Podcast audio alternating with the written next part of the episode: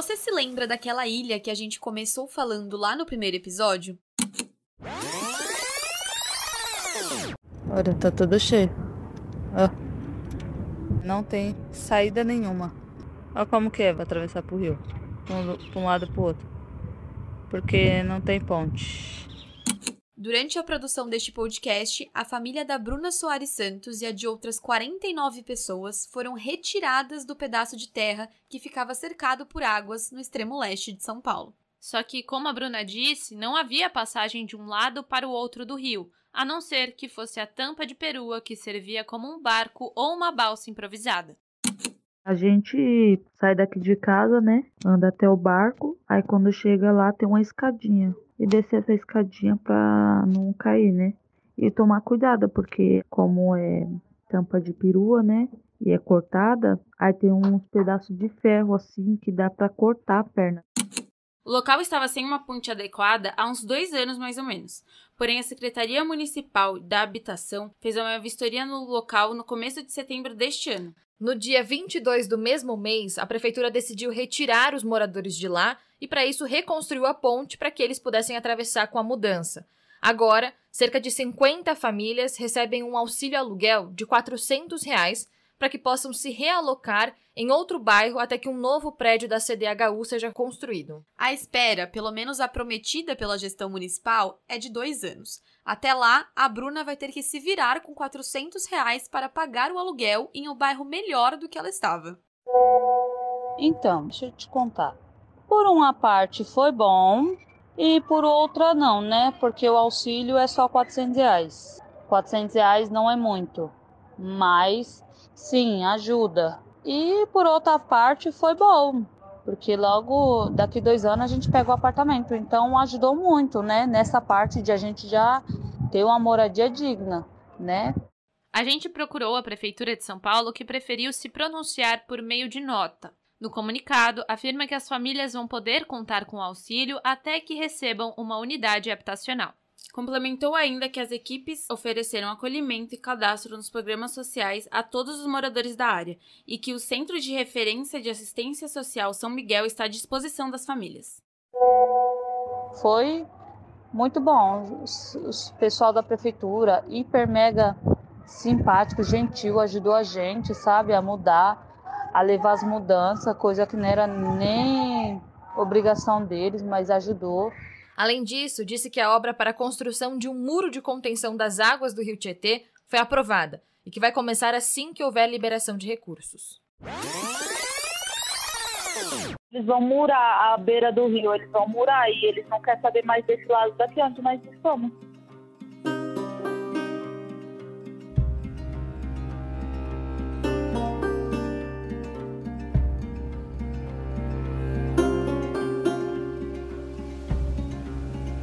Eu sou a Beatriz. Eu, a Giovana.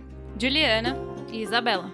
E esse é o podcast Onde a Chuva Cai um estudo de caso sobre o bairro Jardim Pantanal, que fica no extremo leste de São Paulo.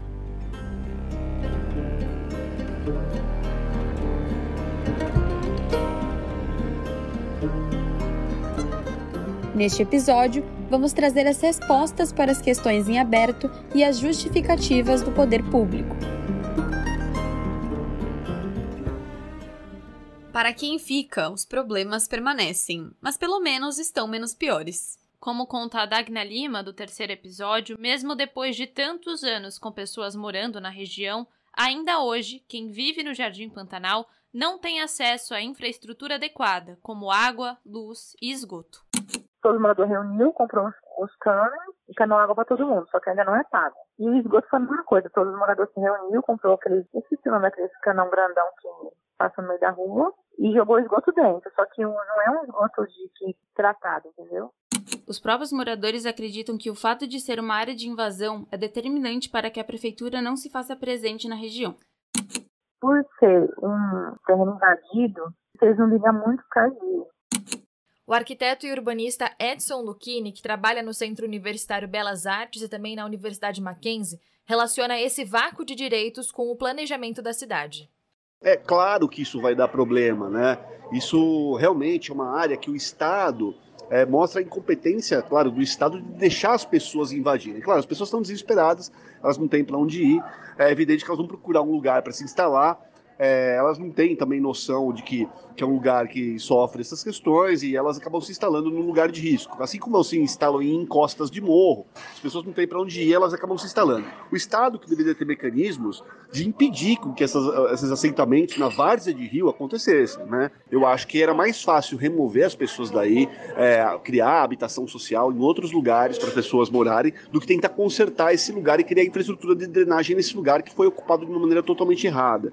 Né? Então, assim, em vez de corrigir, remediar o que foi começou errado do zero, eu acho mais fácil mover as pessoas para lugares mais seguros, né, e dar habitação digna para elas em outros lugares e deixar a várzea do Rio. A prefeitura ela não quer investir nessas áreas porque ela acha que não é viável é, mas por outro lado também ela não ajuda essas pessoas, o que é um absurdo, né? No entanto, ao longo dos anos, algumas coisas melhoraram, não só na área do Pantanal, mas em instituições do estado de São Paulo que têm o poder de conceder dignidade às áreas invadidas. Inclusive, o próprio Ministério Público tem facilitado o acesso à infraestrutura.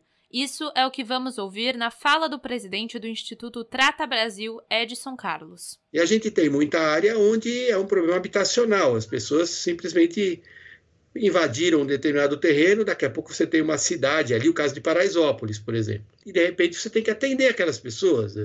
Aquilo não estava no planejamento da cidade, a cidade vai, vai, vai constituindo essas áreas e as pessoas vão demandando os serviços. Mas quando eu me tornei presidente em 2010 e eu fui conversar com o Ministério Público sobre esse problema, o que a gente via é que a visão do Ministério Público na época era de não deixar entrar serviço de água e esgoto nessas áreas porque era, era considerado uma, um incentivo à invasão. Quer dizer, se você levar água, levar esgoto, aquilo a área vai explodir de tamanho. Quando, na verdade, essas áreas já tinham outros serviços, já tinha iluminação, já tinha eletricidade, já tinha internet. Só a água e esgoto é que não ia porque não havia uma autorização. Então hoje o cenário é outro, existe um entendimento de que essas áreas precisam receber os serviços e a Sabesp está agora que está agora que está avançando nesses bairros mais, mais complexos, vamos dizer, em termos de autorização. Então é uma mistura de coisas. Quando a gente fala em infraestrutura, a gente fala também sobre as escolas que enfrentam desafios que, para além do aprendizado, envolvem questões como problemas econômicos e a falta de espaço para o estudo, como vai contar para a gente o Daniel Cerqueira, ex-pesquisador do IPEA, Instituto de Pesquisa Econômica Aplicada. Sem dúvida, a gente, por mais que a gente é, seja criativo, imagina as dificuldades que esses meninos passam, né? É, a nossa criatividade nunca vai chegar perto da realidade. Eu já andei fazendo pesquisas em favelas, entrevistando esses meninos, jovens, e as dificuldades são inúmeras, assim, é, é inacreditável realmente, né? Então, é, a questão é saber qual é o modelo de, de aluno que foi pensado, né? É um modelo de um aluno que não vai ter problema, que não vai ter é, questões econômicas a resolver, que vai ter espaço para estudar, vai ter as condições de concentração, mas este não é o aluno da escola pública, né? na média pelo menos. Né? Então a gente precisa entender quem é esse aluno e também não apenas entendê-lo, mas é, enxergá-lo, ou seja, colocá-lo também como protagonista é, do seu processo educativo. Né?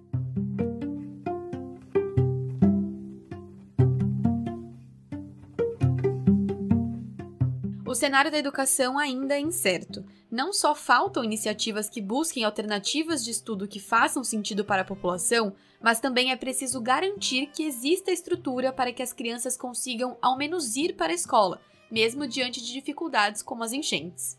A gente conversou com o secretário estadual de Educação, Rocieli Soares, e ele vai contar sobre a possibilidade de criar modelos específicos de ensino para diferentes regiões da cidade. Nossos esforços estão direcionados a melhorar as condições para que isso ocorra, desde é, telefonia e, e, sistema de comunicação de forma geral, para que a escola tenha mais condições e mais rapidez de conversar com os jovens, inclusive melhorando é, a comunicação dos profissionais da educação, professores, é, com os pais e com os próprios estudantes.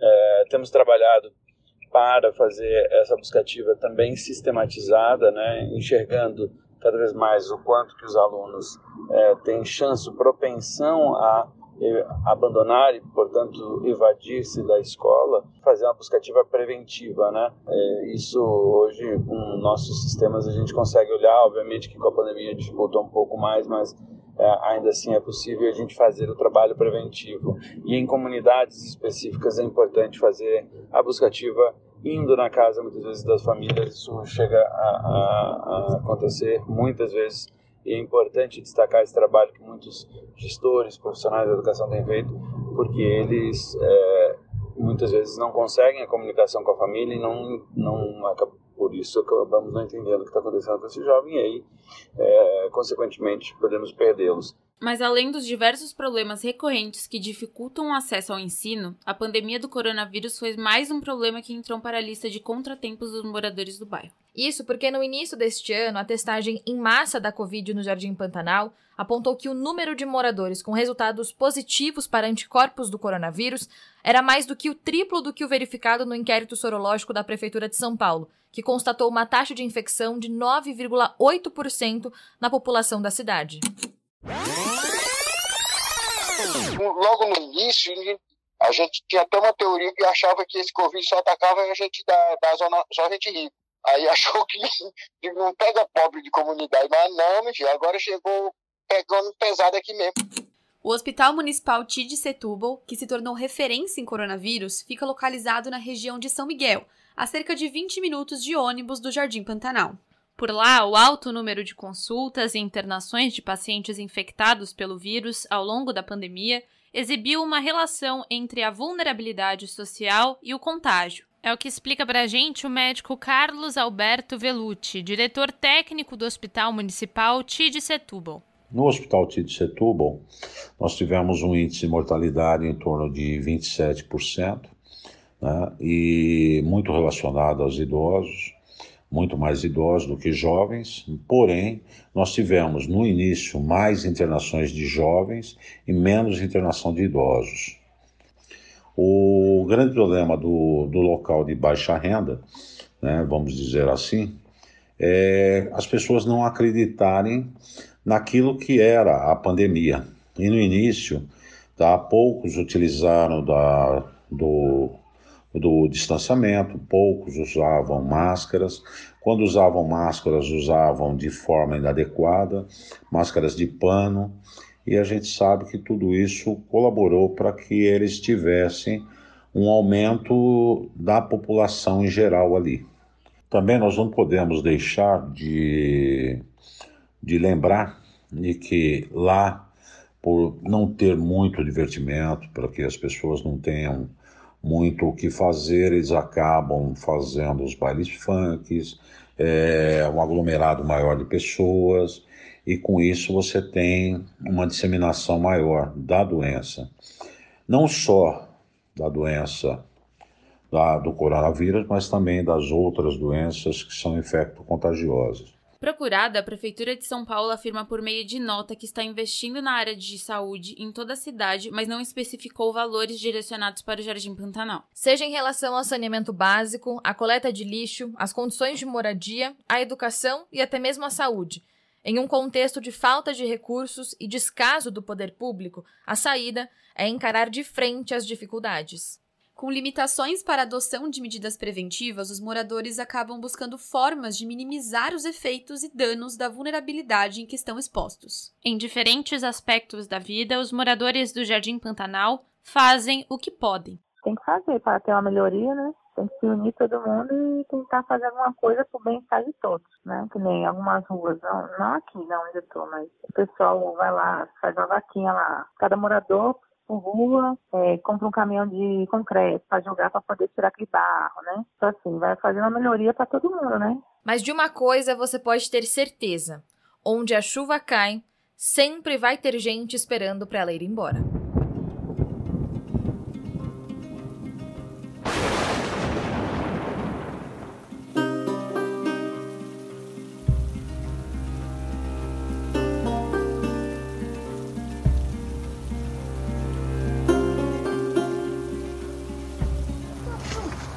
Eita, Zé. Deixa cair. Nós tava lá do viaduto, eu imagino. E pra lá pra trás, hein? Não, Zé. Muita cor, muita água. É raio.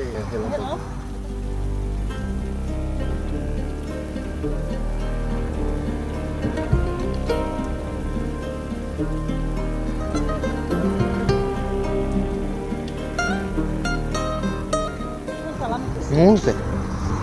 Aí foi abaixando, mas tava, já tava lá Não tem aquela padaria ali perto do Cício ali? Uhum. A água tá até ali. É.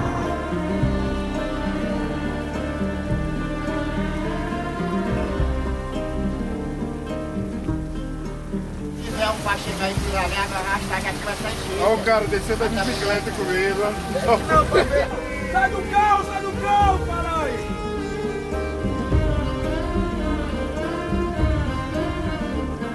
Olha, tá na canela a água.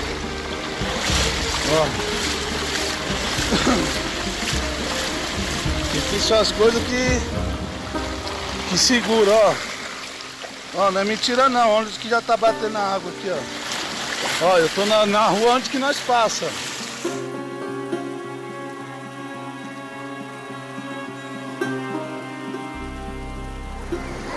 Só vou conseguir tirar o botijão, algumas coisinhas, mas não vou dormir hoje, meu Deus. Oi, eu moro inteiro. Tô só a cozinha. Minha casa. Tio, só rola.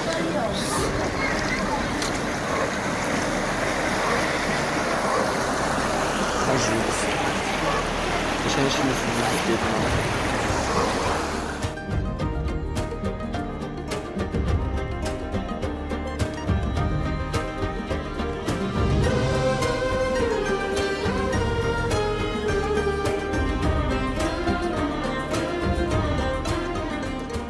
Esse podcast foi roteirizado por Beatriz Teixeira e Giovana Deboer. A locução é de Beatriz Teixeira, Giovana Deboer, Juliana Lombardi e Isabela Canário. A sonorização conta com a colaboração de Renan Lima.